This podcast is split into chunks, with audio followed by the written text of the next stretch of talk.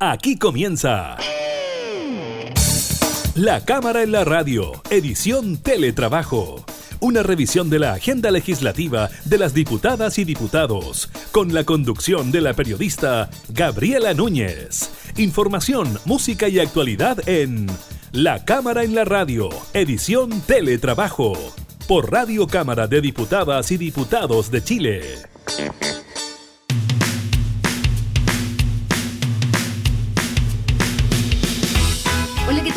Bienvenidos a un nuevo programa de la Cámara en la Radio. Estamos en modo teletrabajo acompañándolos eh, para los que están cumpliendo cuarentenas obligatorias, cuarentenas en sus casas, los que tienen la posibilidad de quedarse en eh, sus hogares y también, por supuesto, aquellas personas que de forma obligada deben eh, salir a trabajar. Estaremos conversando en el programa del día de hoy con el presidente de la Comisión de Hacienda, el diputado del Partido Comunista Daniel Núñez, sobre temas que tienen que ver con la contingencia, con la hacienda de nuestro eh, país con las proyecciones económicas y también eh, por la grave situación que están atravesando vecinos de comunas vulnerables y esta necesidad de salir a manifestarse por alimentos. Eh, también estaremos comentando sobre el alto número de contagiados de esta jornada y de nuevas medidas por parte de la Subsecretaría de Prevención del Delito en cuanto a permitir que los hijos de padres separados puedan trasladarse a las casas de ambos padres. Así que iniciamos Ahora, y de inmediato la cámara y la radio en teletrabajo.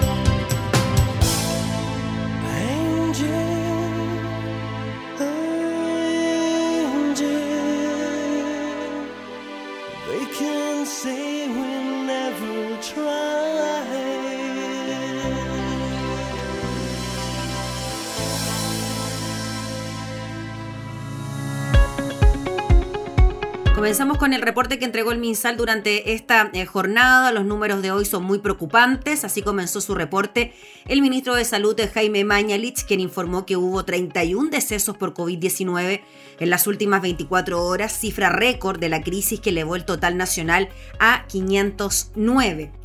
Además manifestó lo que ya es una tendencia, el mayor número de fallecimientos se registraron en la región metropolitana.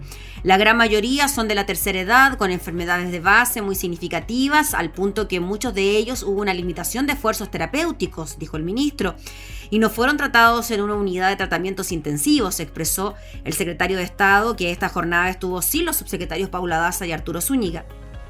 Quiero destacar, dijo que la cifra de letalidad se mantiene entre la más baja del mundo con un 1%. Esto quiere decir que de cada 100 personas que se enferman de coronavirus, una fallece. Asimismo dijo que hubo 3.520 nuevos contagiados eh, por COVID, de los cuales 3.099 eh, presentaron síntomas y 421 fueron asintomáticos. Así a la fecha van 49.579 casos. Tengo que contar, dijo el ministro, que habiendo estado en una media de 2.500 contagios por día, hemos saltado ayer a 3.520 contagios nuevos, de los cuales 421 son asintomáticos que esperamos no representen una enfermedad los días que vienen y recarguen la red asistencial. Añadió, pero de cualquier manera, que estos 3.500 casos es un número muy, muy importante y no lo consideremos una anomalía del día, que se juntaron exámenes o casos, sino que efectivamente corresponde a la tendencia de aumento que se viene observando desde hace algunas semanas, específicamente durante el mes de mayo. A pesar de estos tiempos difíciles, dijo el ministro Mañalich, tenemos que comprender que lo que se juega es la vida y la salud de muchas personas. Nuestro sistema sanitario está preparado para responder, pero tenemos que bajar el número de contagios y eso lo hacemos entre todos. También se dio a conocer el número de pacientes recuperados que llegaron a 21.507.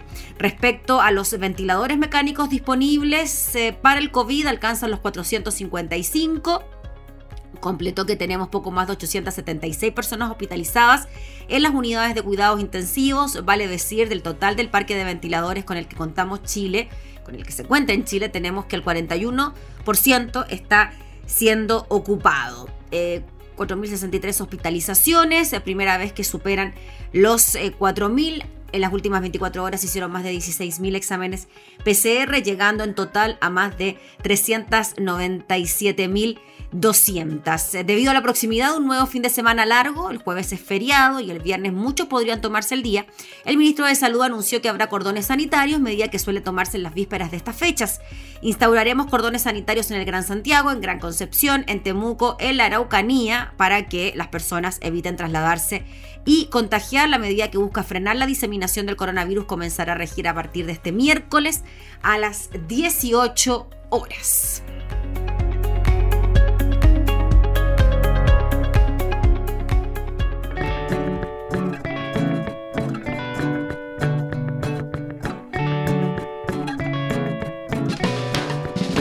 Cuando me dormí, soñé contigo, pero lo mejor es que estabas aquí, con la boca abierta, durmiendo a pata suelta. Era un buen sueño, pero prefiero estés aquí. Tengo un té calentito, fruta, pan y café Tengo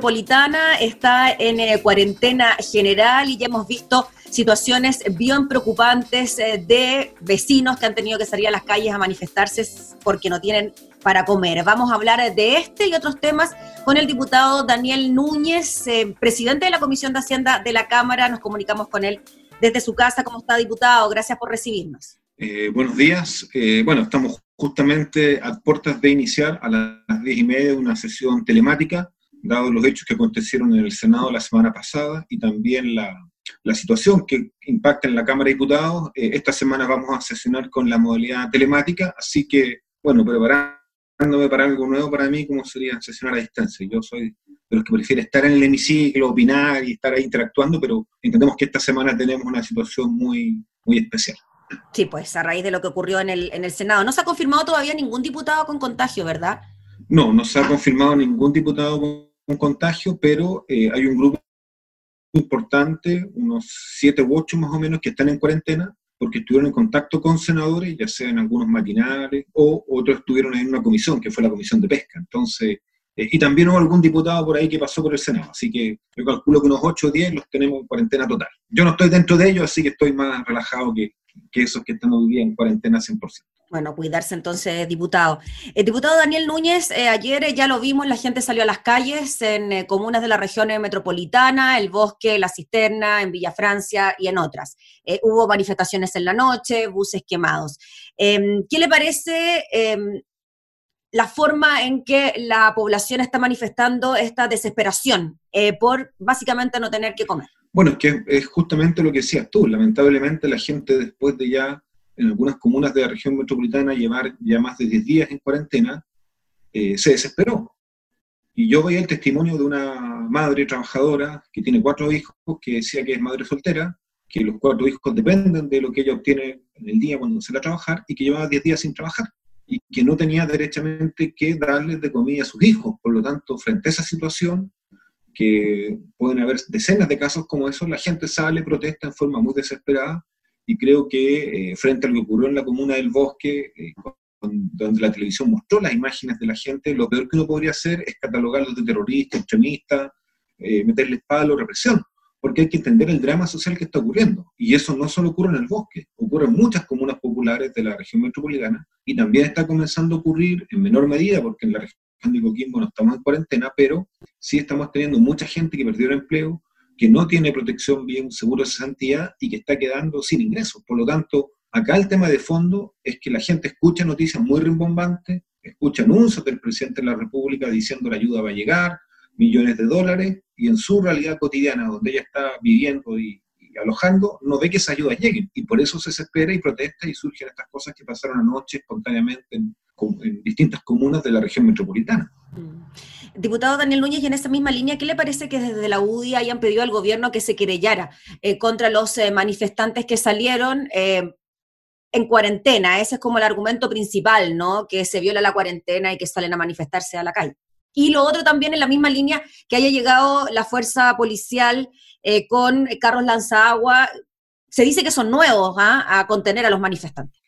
Bueno, yo creo que la actitud de la UDI solamente uno la puede catalogar de antipatriota, antipopular. O sea, e, ellos lo que quieren es que la gente pobre sencillamente esté en su casa, muerta de hambre, y que tenga que vivir esos dramas sociales sin ni siquiera poder alzar la voz.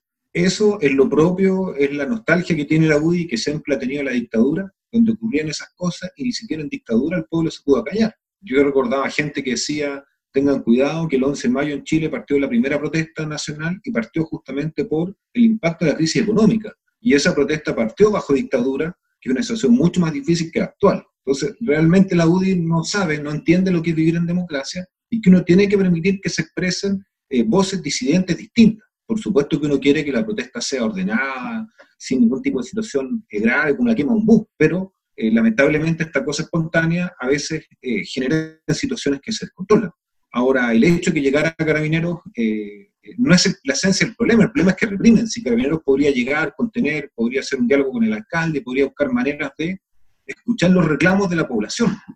Yo he tenido experiencia en que eso resulta pero cuando solo muestra su cara represiva y llega además con vehículos policiales nuevitos, remozados, la gente dice algo muy sencillo. Hay plata para comprar vehículos represivos nuevos que llegan inmediatamente y a nosotros para darnos comida, para darnos el sustento básico, no hay nada y nos tiran bombas lacrimógenas. Entonces, eh, ¿qué tipo de sociedad, qué tipo de país es ese que en vez de ofrecerte una oportunidad en una crisis como esta, inédita, extraordinaria, solamente te ofrece una represión que más encima llega eh, remozada porque son carros blindados nuevos, como si ese fuera el problema de Chile hoy día, tener más carros blindados, tener más lagrimógenas para reprimir y no resolver el problema básico de alimentación, de condiciones de vida que tiene hoy día eh, gran parte del pueblo chileno. Y en eso, diputado Daniel Núñez, el tema de las eh, reparticiones de canastas eh, familiares. muchos alcaldes reclamaron que habían llegado vecinos a las puertas de los municipios a prácticamente le dieran la caja, ¿no? cuando el presidente anuncia que se van a entregar dos millones y medio de cajas. se pensó mal, se adelantó el anuncio, se debería haber previsto que la gente iba a exigir las cajas ahora y no que recién ahora vieran cómo es la logística, cómo repartirla, versus también lo del ingreso familiar de emergencia, ¿no? Que se pedía más plata y finalmente la plata se entrega mediante estas cajas. lo que pasa es que yo creo que al final lo que ocurre es que el gobierno vive enciumado en su mundo en torno a la moneda, en lo que antiguamente fue cuando hace una polémica a las pizzerías de Vitacura donde iba el presidente de la República. Él vive en un mundo de fantasía. A este gobierno le falta calle. No sabe lo que está pasando en el mundo popular en Chile. En mi región ya hace una semana hay varias ollas comunes constituidas. A mí me ha tocado aportar económicamente en, varias ollas comunes porque la gente ya en los lugares que no estaban en cuarentena no tenía capacidad económica de resolver la alimentación diaria. Eso obviamente se agrava cuando tenemos lugares que llevan 10 días, un poquito más ya, en cuarentena. Por lo tanto, acá el gobierno pensó que esto era un anuncio que se podía entregar, no sé, como en una semana más, y francamente generó una expectativa eh, desmedida porque la gente fue a buscar su caja al municipio y no estaban. Ahora, lo importante es que, esta ayuda que es tan necesaria eh, llegue y yo ahí le exijo al gobierno que se coordine con los alcaldes porque quien mejor tiene la agilidad para entregar esto un beneficio con una caja de alimentos, conoce el territorio y tiene más empatía con la comunidad local, son justamente los municipios. Entonces yo espero que esto se haga rápido eh, porque si no la situación explosiva va a seguir latente y probablemente vuelva a estallar eh, en cualquier minuto, porque la verdad que el hambre es una cosa que, obliga a reaccionar y muy bien que el pueblo chileno tenga la, la, decisión de manifestarse porque no puede callar frente a cosas tan graves como lo que está ocurriendo de las familias que no tienen ingresos para resolver lo básico como es la alimentación de su familia. Sí, diputado Daniel Núñez, en su condición de mm, presidente de la Comisión de Hacienda, le quería preguntar eh, por un anuncio, aparece hoy en el Mercurio, usted lo tuiteó, de hecho comentándolo, que tiene que ver con este nuevo fondo de garantías Crece de Corfo, que, según lo que dice el titular del Mercurio, permitiría dar liquidez a 40.000 pymes. El reglamento ingresará a tramitación en Contraloría esta semana. Estamos leyendo el titular, ¿ah? está estructurado con garantías por 150 millones de dólares que pueden em, apalancar hasta mil millones de dólares en créditos que se prevé sean aportados desde el sector privado. ¿En qué consiste esta iniciativa? ¿Cómo la ve usted? ¿Por qué piensa que puede haber algo raro con todo esto? Bueno, la verdad es que eh, esta fue una iniciativa que nosotros hace 10 días más o menos discutimos en la Comisión de Hacienda cuando invitamos al vicepresidente ejecutivo de Corfo, eh, Terraza, a que nos informara qué se trataba. Esto ya estaba en, información de prensa, pero no había sido completado. Y eh, él nos señaló el mismo modelo que el presidente de la República anunció el día lunes, y es este modelo, perdón, el día domingo, este modelo que se basa en que las AFP o inversores privados, ellos agregan ahora familia office, o sea, los súper ricos de Chile, la gente que tiene fortunas multimillonarias con su familia, hacen un fondo, la Corfo otorga una garantía del Estado, o sea, el Estado tiene que poner plata para dar garantía y posteriormente se lo prestan no a la pyme, sino que a un intermediario, ellos llaman financiero no bancario, es un lenguaje, una jerga que nadie entenderá. Entonces, ¿qué es lo que significa esto? Se crea un fondo de mil millones de dólares con plata de la AFP, con plata del mismo Piñera, Luxir, Angelini y la gente que tiene dinero en Chile, y le prestan ese dinero a los leasing, los factoring, eh, ellos agregan ahí cooperativas, eh, cajas de compensación, hay por ahí otras entidades más, y posteriormente estas entidades, ah, los, lo que fondos de inversión, y estas entidades privadas se lo prestan a las pymes. Entonces, realmente esto es increíble. O sea, primero, el interés con que va a llegar ese crédito a la pyme es muy alto, porque cada intermediario agarra su tajada. La AFP quiere hacer un negocio, el factoring también, y por lo tanto a la pyme le va a llegar un crédito que tiene un alto interés. Por lo tanto, eh, es muy oneroso. Y obviamente también con exigencias de rentabilidad para disminuir el factor de riesgo. Pero lo más, eh, en mi opinión, escandaloso todo esto es que al final son las AFP y gente de mucho dinero, yo le llamo los súper ricos, que le prestan a las pymes a intereses altos y por lo tanto ellos van a enriquecerse o ganar más a costa del el sacrificio y el esfuerzo de las pymes endeudadas. Entonces, francamente, a mí me parece que esto es la peor solución que se podría haber pensado. O sea, frente a esto, un crédito bancario es mucho mejor con garantía estatal que este camino tan largo eh, y esto va a tener nulo impacto en el mundo de las pequeñas empresas. Eso es mi, mis cálculos. El diputado, y esto va, eh, tiene que ser eh, tramitado en Contraloría durante esta semana y comenzaría a operar así, o sea, no necesita tramitación legislativa, simplemente opera. Sí, así es.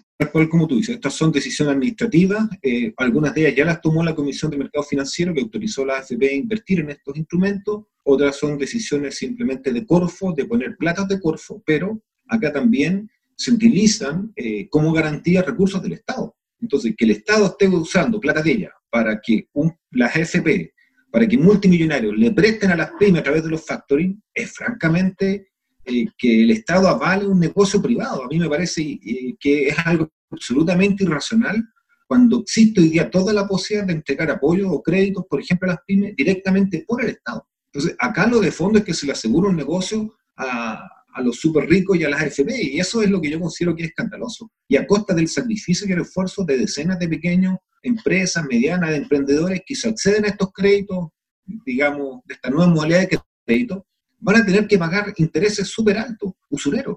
Entonces, francamente, es enriquecerse a costa del esfuerzo, el sacrificio, la angustia de las pequeñas y medianas empresas, y yo creo que eso es algo absolutamente inaceptable. Eh, diputado Daniel Núñez, volviendo al tema de la canasta de alimentos versus el monto del ingreso familiar de emergencia, eh, el argumento que se da desde el gobierno, desde el propio Ministerio de Hacienda y Desarrollo Social, es que en los próximos meses o semanas semana, podría aumentar la cantidad de beneficiados, no así el monto. ¿Cómo cree usted que operó eso o que podría seguir operando em, versus la plata que se gasta en las cajas? ¿Usted cree que eh, podría haberse utilizado esta plata en el ingreso o aquel argumento que dice mejor repartamos alimentos y así la gente no tiene que salir de sus casas, ¿sirve para esto? Bueno, desde el punto de vista de una eficiencia básica de procedimientos de gestión, es, obvio que lo más eficaz hubiese sido aumentar el monto del ingreso familiar que se entrega a la familia. Y que esa familia pueda eh, comprar lo que necesite o buscar otra manera de hacerse de los recursos básicos. ¿Por qué? Porque la familia al final tiene una red, está el negocio de esquina, está el almacén, y eso mueve la economía local. Entonces yo prefiero que en vez de que el gobierno le compre las, las canastas al líder, al jumbo, porque al final son grandes proveedores, esto hubiese sido una plata que la familia la ocupa directamente en el negocio de barrio, donde muchas veces además pide fiado, tiene confianza, y eso mueve la economía local.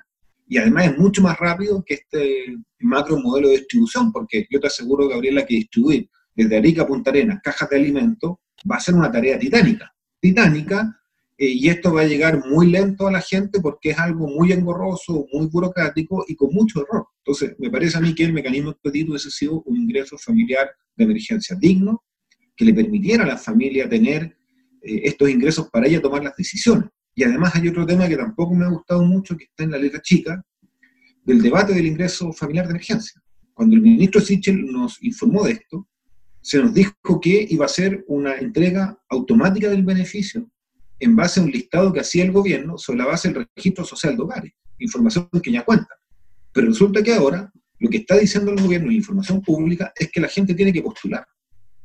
Y que postula a través de una página web de Internet. Entonces, ¿cuántas familias populares que no tienen acceso a Internet, que no dominan eh, la, información que uno obtiene por vía digital, sencillamente no van a postular o van a postular mal y van a quedar fuera del beneficio? O sea, francamente acá nuevamente se pone una letra chica para que este beneficio, el ingreso familiar de emergencia, que se dijo que llegaba a 4 millones de personas, en la práctica va a quedar reducido.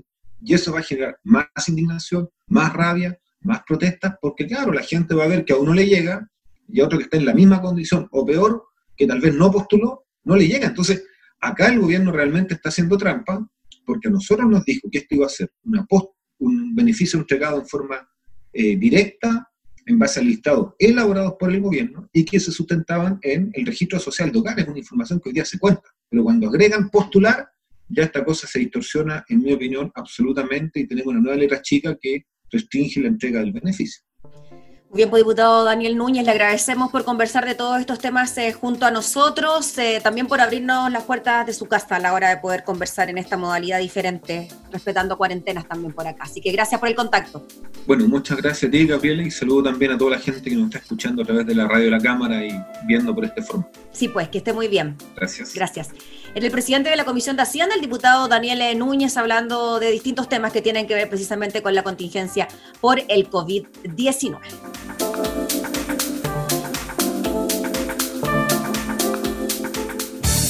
Estás escuchando La Cámara en la Radio, edición Teletrabajo, con la conducción de la periodista Gabriela Núñez.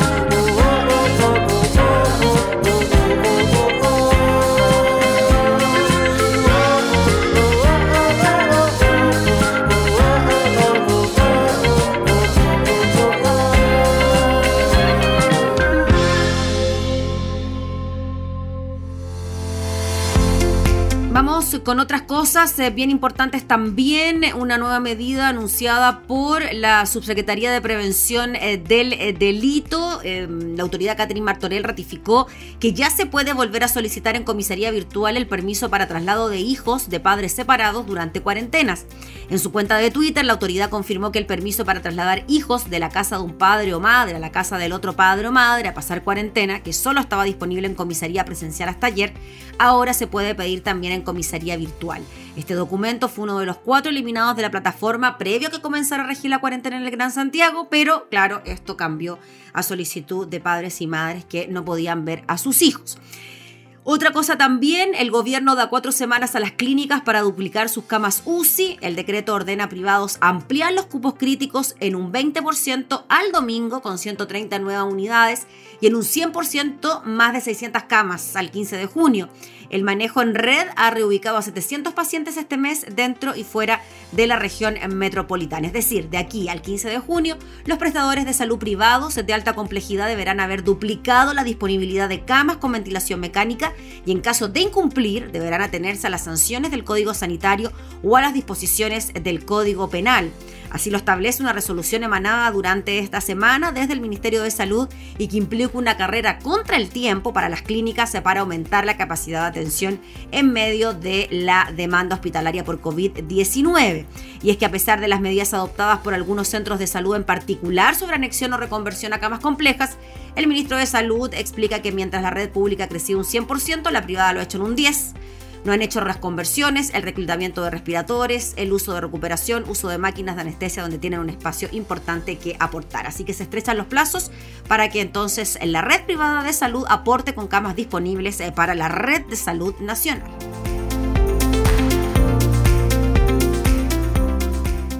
Agua, aire y calor suben de la tierra hasta el sol,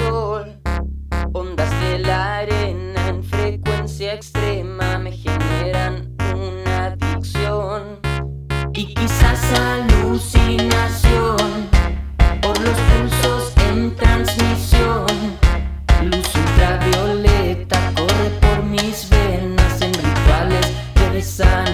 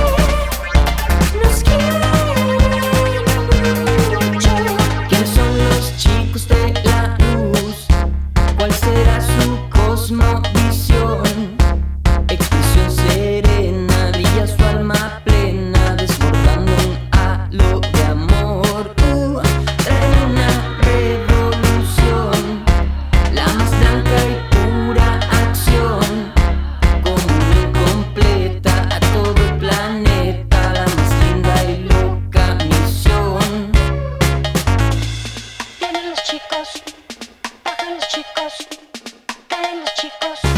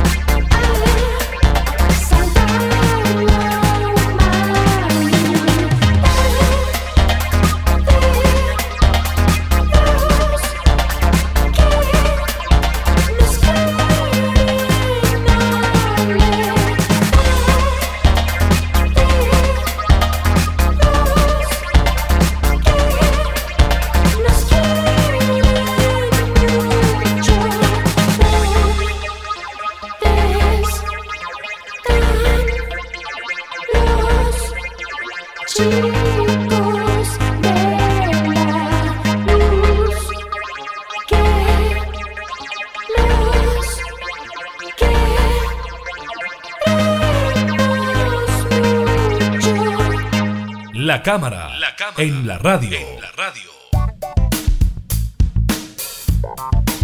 Vamos con el trabajo que se está haciendo a nivel internacional para buscar una vacuna que eh, pueda contrarrestar los efectos del COVID-19. Se trata de una vacuna experimental mRNA 1273 que desarrolla la empresa de biotecnología Moderna Inc. Se informó ayer de prometedores avances y se estima que podría estar disponible a principios del 2021. Los esfuerzos que se realizan en distintos lugares del mundo para conseguir una vacuna contra el COVID comienzan a mostrar avances y durante esta semana se dio una esperanzadora noticia luego de que la farmacéutica estadounidense Moderna Inc.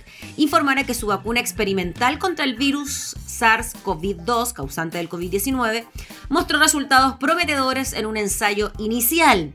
Tal fue el impacto de este anuncio que los mercados globales, incluida la Bolsa de Santiago, subieron con fuerza este lunes ¿Qué particularidad tiene esta vacuna y cuál fue su prometedor avance? Se trata de la vacuna experimental mRNA 1273 que está siendo desarrollada por la firma de biotecnología estadounidense Moderna, con sede en Cambridge, Massachusetts, la cual se basa en una tecnología propia a partir de la inoculación de proteínas que deben generar la inmunidad dando al cuerpo instrucciones genéticas contra el virus. La vacuna debiera provocar una respuesta inmunitaria tan potente como la de los pacientes que han superado la enfermedad gracias a los anticuerpos neutralizantes. Esta vacuna experimental se logró fabricar en un tiempo récord de tres semanas porque no se esperó conocer el ADN del virus, sino que se usó el ARN mensajero, es decir, la información del propio cuerpo humano. Así fue una de las primeras firmas en iniciar pruebas a humanos el pasado 16 de marzo.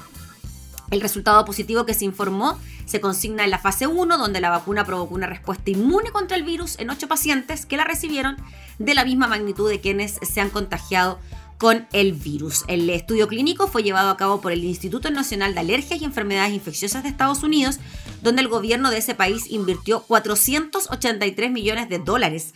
En este participaron 45 adultos sanos, quienes fueron separados en tres grupos a los que se le administraron diferentes dosis de 25, 100 y 250 microgramos. A principios del 2021, entonces, según esta firma estadounidense moderna, podríamos estar ya...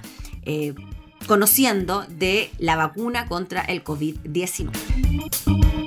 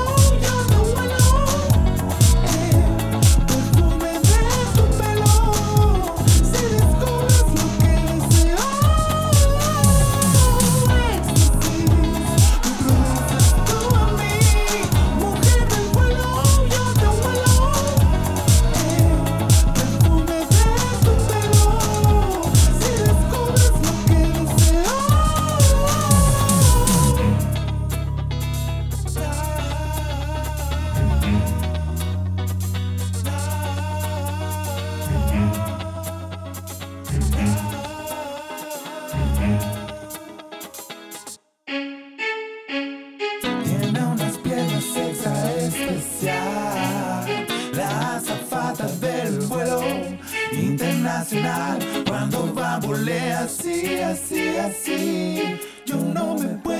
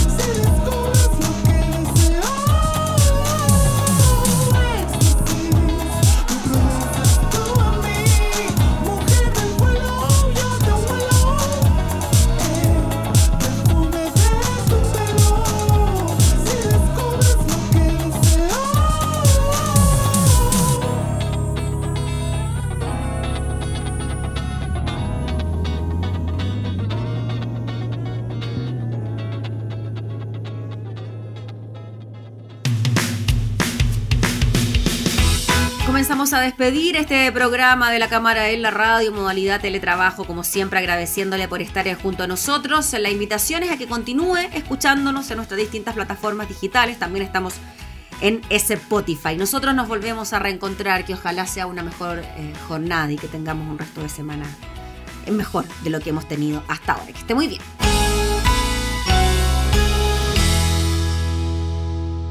Hemos presentado La Cámara en la Radio, edición Teletrabajo. Una revisión de la agenda legislativa de las diputadas y diputados, con la conducción de la periodista Gabriela Núñez. Información, música y actualidad en La Cámara en la Radio, edición Teletrabajo. En Radio Cámara de Diputadas y Diputados de Chile. Hoy más que nunca, acercando las leyes.